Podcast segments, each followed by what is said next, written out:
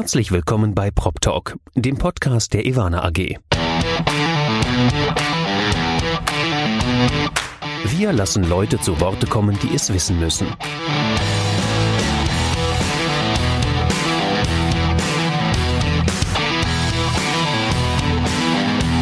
Aus der Branche für die Branche. Mit Ihrem Moderator Andy Dietrich. Herzlich willkommen bei Prop Talk, dem Podcast der Evana AG. Ich sitze heute wieder für die aktuelle Aufnahme in meinen heimischen vier Wänden. Dafür bin ich nicht allein. Zumindest digital ist mir heute nämlich zugeschaltet der Thomas Zünnecker, CEO der ISTA International GmbH. Thomas, herzlich willkommen. Ja, herzlich willkommen, Andi. Ja, herzlich willkommen hier im digitalen Raum. Es wäre mir eine Freude, dich auch mal wieder persönlich zu sehen. Allerdings sei mir das vergönnt durch die Corona-Pandemie, die hat uns heute fest im Griff. Wir reden aber heute mal über ein paar positivere Themen. Ein positives Thema ist dein Lebenslauf. Ich habe dir im Vorgespräch schon gesagt, ich muss deinen Lebenslauf mal ohne despektierlich wirken zu wollen, aber abkürzen. Du hast sehr viele Stationen, du blickst auf eine breite Erfahrung in der Immobilienwirtschaft zurück, aber wir starten mal im Januar 2005. Da bist du Vorstandsvorsitzender der GSW Immobilien geworden. Ein damals kommunales Wohnungsunternehmen mit rund 65.000 Wohnungen, das du mit an die Börse gebracht hast. Ihr seid direkt im MDAX gestartet. 2013 zog sich dann zur GAGFA. Da warst du ebenfalls Vorsitzender der Geschäftsführung und im September 2015 wechselst du bist du dann gewechselt zur Vonovia als stellvertretender Vorstandsvorsitzender. Ein Jahr später ging es dann auch schon wieder zur ISTA International. Habe ich irgendwas oben vergessen? Nein, alles wunderbar. Die GATRA wurde übrigens von der deutschen Ennington gekauft und dadurch wurde es zu Vonovia. Und das war der Grund, warum ich dann nur ein Jahr bei der Vonovia war. Das äh, sieht dir in äh, das nimmt dir keiner böse, denn äh, du bist ja seit vier Jahren ist da treu. Was du da machst, das besprechen wir gleich. Ich muss aber kurz noch deine Ehrenämter aufzählen. Die sind nämlich auch sehr beeindruckend. Erstens bist du ein Gründungsmitglied des ZIA. Das heißt, du hast 2006 gemeinsam mit mehreren Immobilienexperten den Verband aus der Taufe gehoben, bist ihm seitdem treu geblieben als Vizepräsident. Du bist Vorsitzender des Instituts Corporate Governance, das heißt ganz vorne mit dabei, wenn es darum geht, die unternehmerischen und sozial verantwortlichen Werte von Immobilienunternehmen zu formulieren und auch einzufordern. Und du bist Vorsitzender des Nachhaltigkeitsrats, das heißt auch das Thema, das durch den neuen Namen ESG gerade eine besondere Aufmerksamkeit erfährt, begleitest du schon seit Jahren. Ja, das ist äh, richtig, eine ganze Menge Holz. Hm? Du hast eine ganze Menge Holz, aber irgendwann machst du auch Feierabend, oder? Irgendwann macht ja jeder Feierabend, aber das äh, hängt dann von verschiedenen Faktoren äh, natürlich ab. Ja, aber ich glaube, wenn man jetzt glaub, beim ZIA sind es 15 Jahre ehrenamtlich, äh, äh ICG mache ich jetzt seit sechs Jahren als Vorsitzender. Man muss dann auch irgendwann mal frische, jüngere, jüngere Kräfte dran lassen. Ja gut, aber erstmal wollen wir noch von deiner Erfahrung profitieren. Eine Sache, bevor wir starten mit ISTA, hätte ich noch, wenn du an deine Zeit als GSW-Vorstand zurückdenkst. Wie bewertest du denn im Nachhinein den Mietendeckel und wie traurig bist du, dass du nicht mehr einem Wohnungsunternehmen vorstehst? Na, zu meiner Zeit als, äh, als GSW und GAGFA-Vorsitzender hätte ich mir so etwas wie einen Mietendeckel äh, nicht vorstellen können. Deshalb äh, war ich erstens sehr überrascht, äh, dass sowas überhaupt diskutiert wurde und noch überraschter, äh, dass man dieses einführt. Ähm, die rechtlichen Grundlagen darüber sind, sind ja auch äh, fraglich, ja, werden ja auch in Frage gestellt. Ähm, am Ende des Tages zeigt das Thema allerdings auch, dass eine gewisse Sensibilität gegenüber den Interessen der Nutzer vielleicht auch gefehlt hat. Also man ich habe gerade selber gesagt, ich habe es nicht kommen sehen. Auf der anderen Seite ist das, es wäre gute, gutes, nachhaltiges Management wäre gewesen, früher zu erahnen, dass es in so eine Richtung gehen könnte und einfach Maßnahmen zu ergreifen, die das verhindern. Also äh, ich glaube, um deine Frage konkret zu beantworten, äh, es wäre auf der einen Seite zwar sehr interessant, sich mit solchen Fragestellungen zu beschäftigen, aber ich bin auch ganz glücklich mit den Themen und Herausforderungen, die ich bei der ESPA habe. Wunderbar. Um, auf die Herausforderung können wir doch jetzt gleich auch mal zusprechen. Der Name Ista ist in Deutschland sehr präsent. Das liegt daran, dass viele von uns deine Kolleginnen und Kollegen regelmäßig in die Wohnung lassen. Ihr seid äh, einer der größten Energiedienstleister in Europa. Ihr seid in 22 Ländern weltweit aktiv. Ihr habt mehr als 5500 Mitarbeiter. Und wie ich es schon gesagt habe, Wärme ist euer Geschäft. Ihr kommt regelmäßig zu uns nach Hause und lest die Heizungsstände ab. Mit Sicherheit ist das sehr verkürzt dargestellt. Wie würdest du als CEO von International, International euch denn darstellen? Ich glaube, an der, äh, als Energiedienstleister an der Schnittstelle zwischen, zwischen der Immobilienwirtschaft und der Energiewirtschaft, ja, hast du schon richtig äh, eingeordnet. Ja, der, der Zweck, der Sinn, der Purpose, ja, der ist da, ist es, äh, Transparenz herzustellen, um Verbrauchern die Möglichkeit zu geben, ihren Verbrauch zu steuern und zu monitoren. Und das hat im Grunde äh, den Aspekt, dass es einmal gerechter ist in der Verteilung der Kosten in einem Mehrfamilienhaus und äh, auf der zweiten Seite hat es, bietet es die Chance, Geld zu sparen, ja, weniger Energie zu verbrauchen, weil ich meinen Verbrauch sehe. Und drittens ist es dann auch noch ein Beitrag zum äh, Klimaschutz, ja, weil ein Großteil der Wärme, die in deutschen Haushalten verbraucht wird, ist halt noch fossil erzeugt, ja, Gasheizung oder Ölheizung. Ja, und wenn ich da was einspare, dann äh, trage ich auch mit dazu bei, dass wir unsere ehrgeizigen Ziele zum Klimaschutz in Deutschland, in Europa und in der Welt erreichen können. Ja, wunderbar. Das klingt auf jeden Fall viel besser als mit meinen Worten formuliert. Ähm, lass uns trotzdem nochmal die Gretchenfrage aktuell behandeln. Wie sieht's denn während der Corona-Pandemie bei euch bei ISTA aus? Wie ist die Lage? Ja, wir sind äh, Gott sei Dank äh, bisher ganz gut durch die Krise gekommen. Wir mussten keine Kurzarbeit oder ähnliche Maßnahmen äh, aussprechen, keine Standorte schließen, sondern wir sind im Grunde fast komplett durchgefahren. Das hat ein bisschen was damit zu tun, dass wir A, äh, sehr, sehr engagierte und äh, pragmatische Mitarbeiter haben. Du kannst dir vorstellen, über 5000 Leute in 22 Ländern.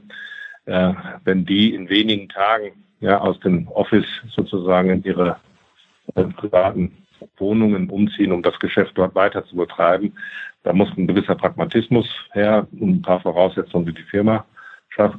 Und das zweite Thema ist, wir sind, äh, wir haben relativ früh, vor vielen Jahren schon angefangen, äh, die Aktivitäten innerhalb der Wohnungen, äh, die vor allen Dingen mit Ablesung zu tun haben, sukzessive zu ersetzen durch fernauslesbaren Funk. Das heißt, es braucht keiner mehr in die Wohnung. Und das hat sich natürlich jetzt in Corona-Zeiten als großer Vorteil erwiesen. Ja, wenn du Daten übertragen kannst für, für eine Heizkostenabrechnung, ohne dass jemand, der, der in Corona-Zeiten natürlich Sorge hat, seine Tür aufzumachen, äh, das machen muss, ja, dann kannst du dein, kannst du dein Geschäft sozusagen weitermachen. Also das war äh, gut und deshalb haben wir natürlich auch ein paar Einschränkungen und Konsequenzen, aber alles über allem ist unser Geschäft äh, sehr stabil geblieben während der Corona-Zeit.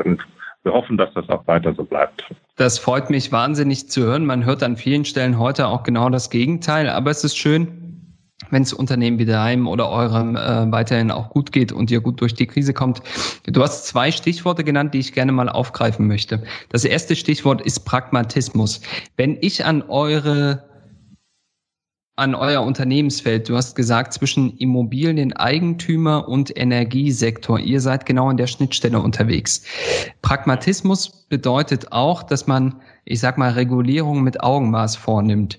Dennoch seid ihr in einem Bereich, der in den letzten Jahren eine sehr starke politische Aufmerksamkeit bekommen hat und auch an einigen Stellen vielleicht etwas überdrehte Aufmerksamkeit bekommen hat. Wie stehst du denn als auch politischer Experte natürlich zu Themen wie CO2-Bepreisung und dem Gebäudeenergiegesetz? Ja, ich fange mal mit letzterem äh, kurz an. Ja, also das Wichtigste an dem Gebäudeenergiegesetz ist erstmal, dass es jetzt da ist. Ja, das hat ja doch einen äh, sehr langwierigen äh, Geburtsprozess. Das erlebt. kann man sagen, ja. Hat, hat uns eine ganze Zeit lang ja, bewegt und beschäftigt. Ja, es gibt jetzt eine gewisse Orientierung und Planbarkeit. Ja. Inhaltlich äh, sind zwei Sachen aus unserer Sicht besonders äh, gut gelungen. Ja, das eine ist die Innovationsklausel. Ja. Wir reden ja äh, in der Branche und äh, vom ZIA, aber auch aus ISTA-Perspektive immer sehr stark von zwei Grundsätzen. Das ist, sind die Technologieoffenheit und die Wirtschaftlichkeit. Ja, und zur Technologieoffenheit gehört nun mal eine Innovationsklausel. Das heißt, du kannst heute ja keine Technologie festschreiben, ja, die äh, vielleicht erst in den nächsten fünf oder zehn Jahren äh, entwickelt werden muss oder die sozusagen vor zehn Jahren entwickelt worden ist und noch eine, eine Lebensdauer von den nächsten zehn Jahren. Innovationsklausel. Ja, und das zweite Thema, was gut ist im GEG, ist das Thema, ähm, dass dort die, sag mal, die, die Vorteile äh, und Vorzüge einer Digitalisierung äh, gesehen werden. Und es wird in gewisser Weise äh, die Tür aufgemacht. Ja? Das Thema Digitalisierung gibt uns ja die Möglichkeit, äh, einmal Prozesse zu digitalisieren und damit sie effizienter und auch günstiger zu machen und mehr Informationen für, äh, für, angemessenes, für angemessene Kosten zur Verfügung zu haben, um bessere Entscheidungen äh, treffen zu können. Ja, und auf der anderen Seite die Digitalisierung die Möglichkeit, äh, Dinge miteinander zu verknüpfen und Erkenntnisse zu gewinnen, an die wir bislang gar nicht rangekommen sind, und damit bessere Entscheidungen zu treffen. Ja, und beides ist, glaube ich, für das Thema Klimaschutz und äh, Energiepolitik in, in, der Immobilienwirtschaft sehr, sehr wichtig. Spezialthema, was du auch angesprochen hast, ist das Thema 2. Ja. Ich habe schon äh, ich habe äh, in den 80er Jahren Betriebswirtschaft studiert und habe eine, äh, ein Schwerpunktfach Energiewirtschaft gehabt. Und dort haben wir damals schon über sogenannte CO2-Zertifikatsmodelle äh, diskutiert. Das ist schon sehr lange her. Ja, es hat ganz schön lange gedauert, ja, bis wir in Deutschland politische Rahmenbedingungen hatten, ja, um das Thema endlich auf den Weg zu bringen.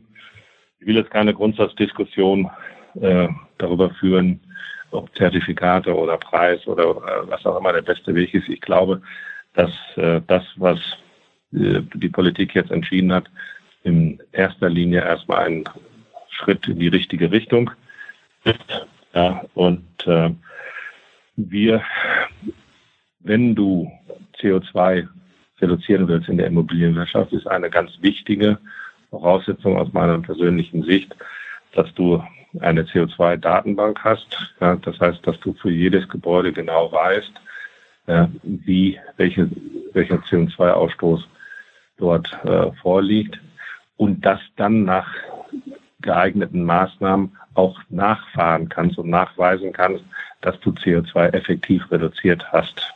Ja, so deshalb sind Gebäudedaten ja, auch Gold für den Klimaschutz. Ja, und mhm.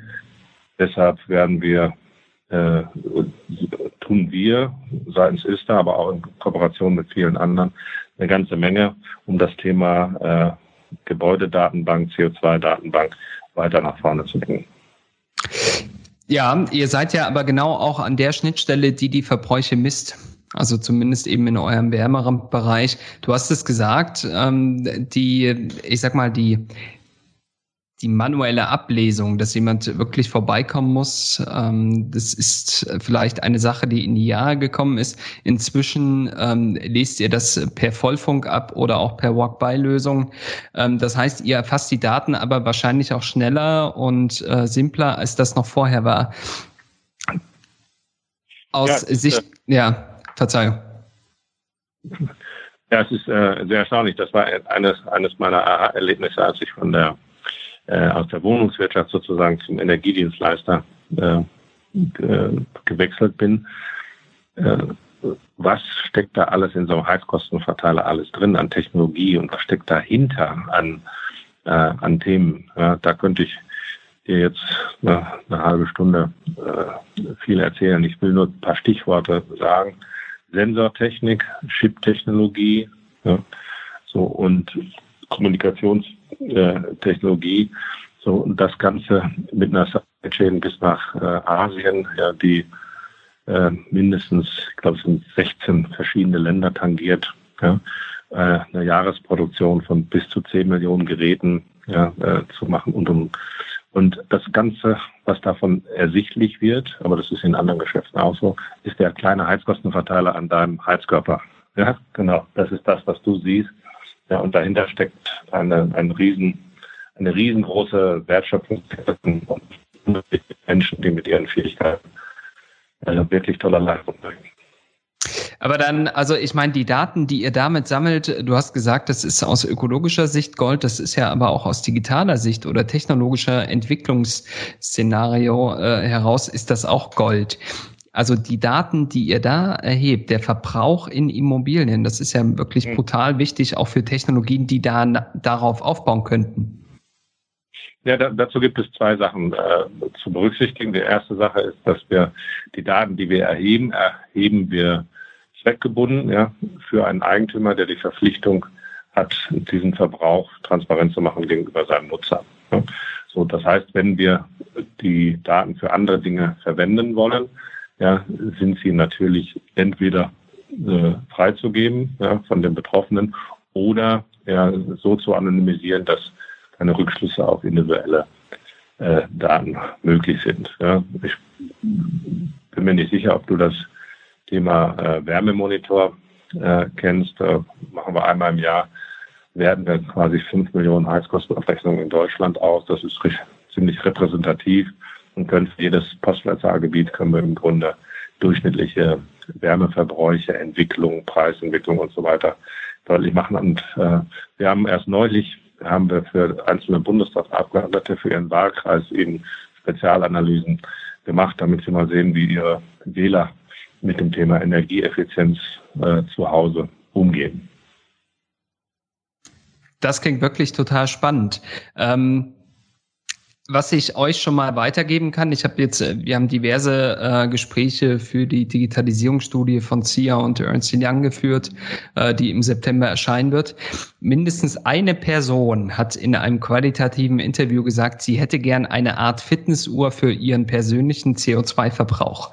Und äh, ihr seid ja in einem Bereich, der diesen Verbrauch zumindest auf Gebäudeebene ganz gut darstellen kann. Habt ihr schon mal darüber nachgedacht, so eine Art also jedem, jedem Mieter vielleicht auch sekundengenau seine Verbräuche aufzuzeigen? Ja, ich glaube nicht, dass es sekundengenau äh, notwendig ist, aber ich, äh, also in Echtzeit. Ja, aber äh, denn das erfordert wieder noch einen gewissen technologischen Fortschritt. Aber äh, ja, eine sehr viel zeitnähere, zeitnähere äh, Transparenz über den eigenen Verbrauch ja, und was mit diesem Verbrauch alles zusammenhängt, wie zum Beispiel der CO2-Footprint, ja, das ist Bestandteil ja, unserer Aktivitäten. Wir haben, wir sind ja auch äh, im Grunde in einer Situation, wo auch auf der europäischen Ebene ja dieses Thema stark vorangetrieben wird, wo in den verschiedenen europäischen Ländern jetzt gerade die, die Umsetzung äh, erfolgt. Ja, alles geht in die Richtung, lasst uns den Verbrauchern gute, qualitativ gute äh, Informationen über ihren Energieverbrauch, über ihren CO2-Footprint zeitnah äh, geben.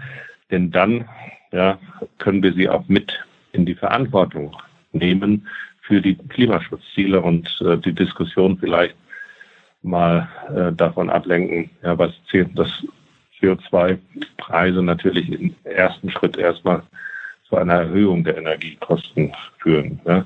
Effizienzmaßnahmen stehen ja im Wettbewerb miteinander. Und die Frage, mit welcher Maßnahme und welcher Investition kann ich am meisten erreichen, ja, und das dann auch transparent nachvollziehen zu können, glaube ich, äh, liegen wir ganz gut im Trend. Und das ist eine Entwicklung, die wir sehr stark unterstützen, ne, die allerdings uns auch sehr stark fordert in der Erweiterung unserer Fähigkeiten, Kenntnisse und Know-how geben, ja, und natürlich auch im Rahmen unserer digitalen Aktivitäten.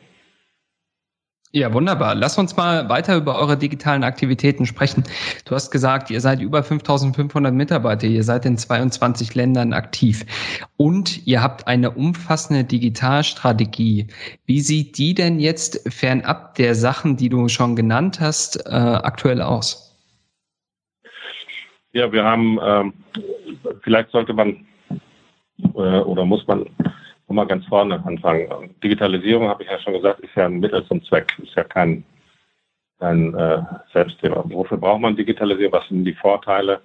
Äh, du kannst Prozesse optimieren, indem du Daten automatisch erfasst, äh, überträgst, äh, verarbeitest und zur Verfügung stellst. Ja?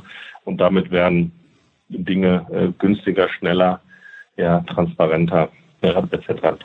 Im Grunde äh, sozusagen Daten- und Prozessmanagement. das ist etwas, was wir mit der, mit der Heizkostenabrechnung im Fernersichtbaren Funk schon äh, mitbringen. Das, da haben wir uns schon relativ früh mit auseinandergesetzt. Ja, und äh, da sind wir heute schon bei sehr, sehr, sehr vielen Kunden ja in einer Situation, dass wir eine Menge digitaler äh, Verbindungsstellen, nenne ich das immer, äh, mit unseren Kunden äh, managen. So. Warum das zweite Element, was bei Digitalisierung wichtig ist, ist, dass es äh, auch immer um Skalierung geht. Skalierung bedeutet, äh, du musst halt eine große Menge äh, gleichartiger Services und Dienste erbringen, damit der Service und der Dienst auch zu angemessenen Preisen zur Verfügung gestellt werden kann. Ja? Nehmen wir mal ein Beispiel. Äh, wenn die, wenn die Vonovia mit 400.000 Wohnungen und über 400.000 Wohnungen für sich selbst einen, einen tollen digitalen Prozess entwickelt, ja, dann kann sie mit der Skalierung ihrer 400.000 Wohnungen arbeiten. Ja? Wir haben heute mit Kunden zu tun, die weltweit 12 Millionen Wohnungen haben. Das heißt, wir hätten in Verbindung mit der Vonovia die Chance, ja, ihnen Skalierungsvorteile äh, zukommen zu lassen, ja, weil wir einfach eine größere, größere Menge bewegen können. Ja, das ist das zweite große Thema. Und drittens ja, ist die Immobilienwirtschaft ja ein hochgradig fragmentiertes, eine hochgradig fragmentierte Landschaft und da gibt es unterschiedliche Stakeholdergruppen, denen man äh, mit digitalen Lösungen äh, sehr gut helfen kann. Das versuchen wir zum Beispiel mit zwei äh, PropTechs, die wir in unserem eigenen Innovation Hub äh, entwickelt haben, beziehungsweise mit Partnern zusammen entwickeln. Äh, der eine heißt äh, Obiego. Da geht es darum, privaten Vermietern, also sagen wir mal Leute wie du und ich, äh, Andi, die vielleicht das Glück gehabt haben, äh, ins Eigentum eines Mehrfamilienhauses zu kommen, vielleicht sogar geerbt von der vom Großvater, von der Großmutter, so müssen sich jetzt plötzlich damit beschäftigen, ja, die Verwaltung dieses Mehrfamilienhauses ja, zu machen. Und da gibt es heute als Haupt äh, und Unterstützungsinstrument. Neben vielen anderen gibt es äh, Excel und manche machen es tatsächlich noch mit Bleistift und Papier. Und das sind äh, durchaus große Mengen. Und den versuchen wir halt mit einfachen, intuitiven, in der, in der Benutzung auch quasi eine digitale Plattform für die Verwaltung ihrer Privatimmobilie zu bauen. Ja, ohne, also der ganze lästige Papierkram soll dann mal aus den Kartons verschwinden. Ah ja, spannend. Also seid ihr im Prinzip, habt ihr eigene PropTechs gegründet, könnte man sagen. Ja, hm, ein Spin-off, da haben wir jetzt noch die äh, Arealbank als Joint Venture Partner mit reingenommen. Ja. ja. Haben wir gerade, äh, glaube ich, vor ein paar Wochen bekannt gegeben.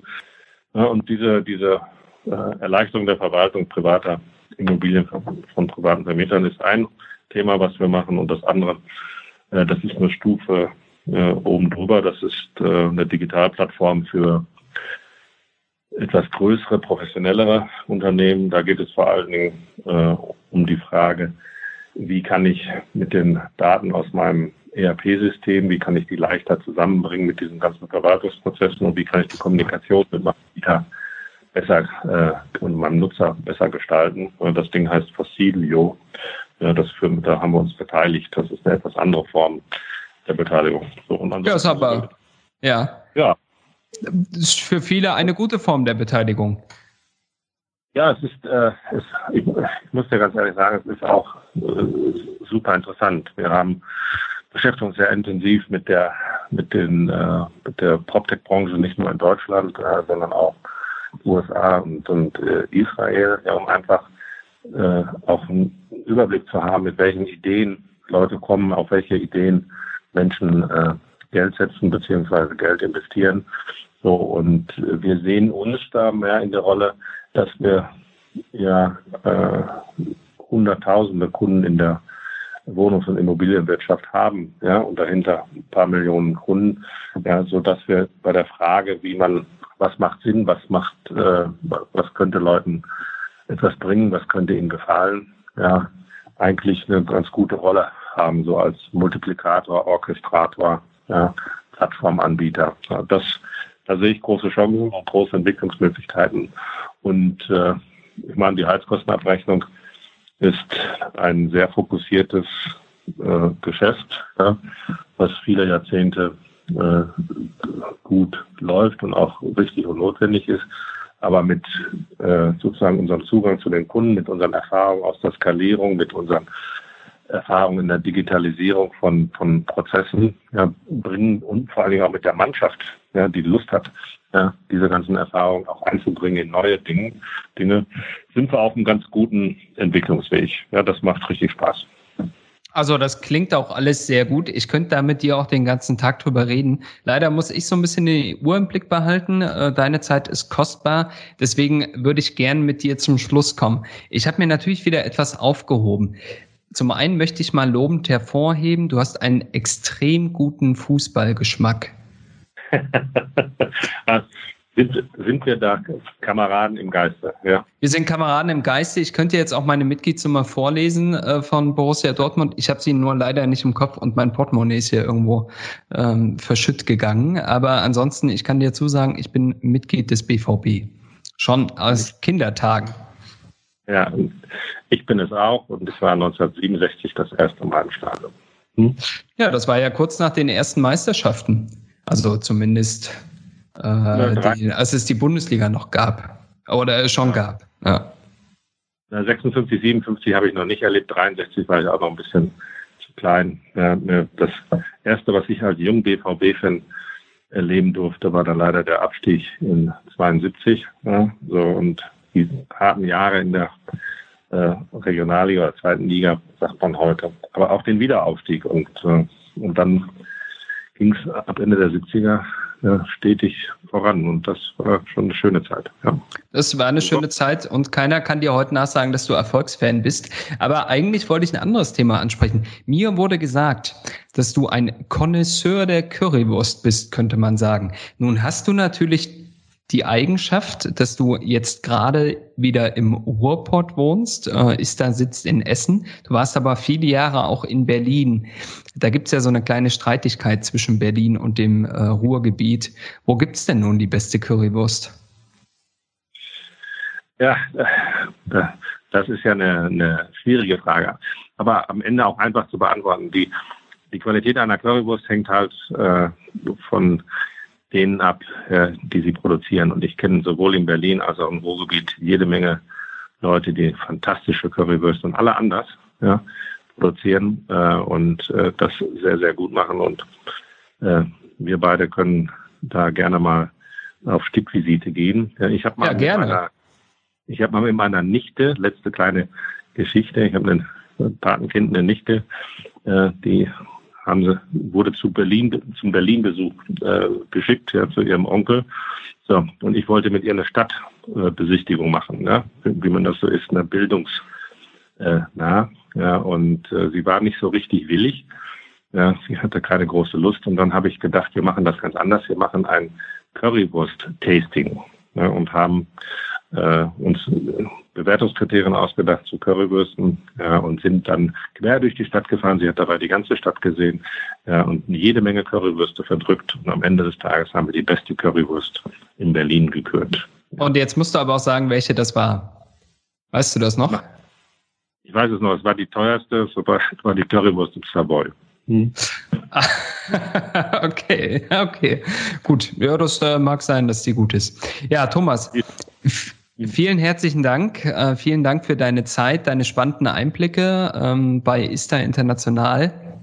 Ich wünsche euch alles Gute, äh, unterstützt weiter fleißig die PropTech-Szene und dann sehen wir uns bald hoffentlich auch physisch wieder. Andy, ich freue mich. Vielen Dank ne, für das Interview und dir auch eine gute Zeit.